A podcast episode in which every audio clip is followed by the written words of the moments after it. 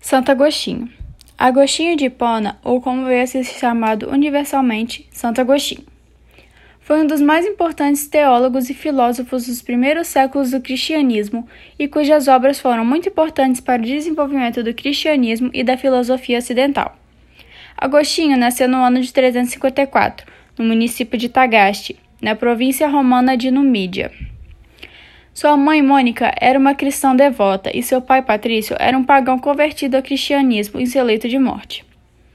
Agostinho foi seguidor do maniqueísmo e do hedonismo, associando-se a outros jovens que se vangloriavam de suas aventuras sexuais com mulheres e homens. No verão, de 386, depois de ouvir a história da vida de Santo Antão do Deserto, Agostinho se converteu ao cristianismo.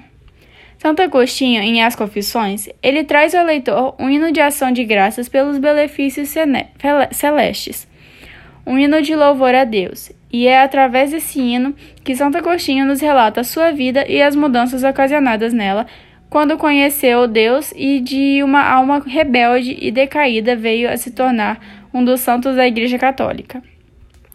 Durante o período da Idade Média, o livro mais conhecido de Santo Agostinho foi a obra Cidade de Deus, que era mais adequado ao objetivismo teológico da época. O livro As, Confissões foi mais aceito pelos leitores na Idade Moderna, pois estava mais de acordo com o subjetivismo psicológico da época. Mas desde a Idade Média até os dias atuais, não faltaram leitores para as obras de Santo Agostinho. Em seu livro As Confissões, ele nos traz em solilóquio de amor, a sua declaração de amor a Deus, uma das passagens mais conhecidas de sua obra. Solilóquio de amor. Tarde te amei, beleza tão antiga e tão nova. Tarde te amei. Procurar. Minha feiura se lançava sobre toda a beleza que criaste.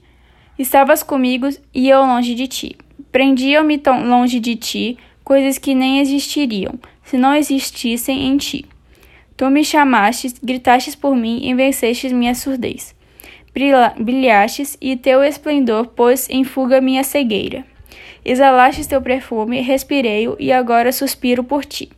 Eu te saboreei, e agora sinto fome e sede. Tocastes-me, e o desejo de, da tua paz me inflama.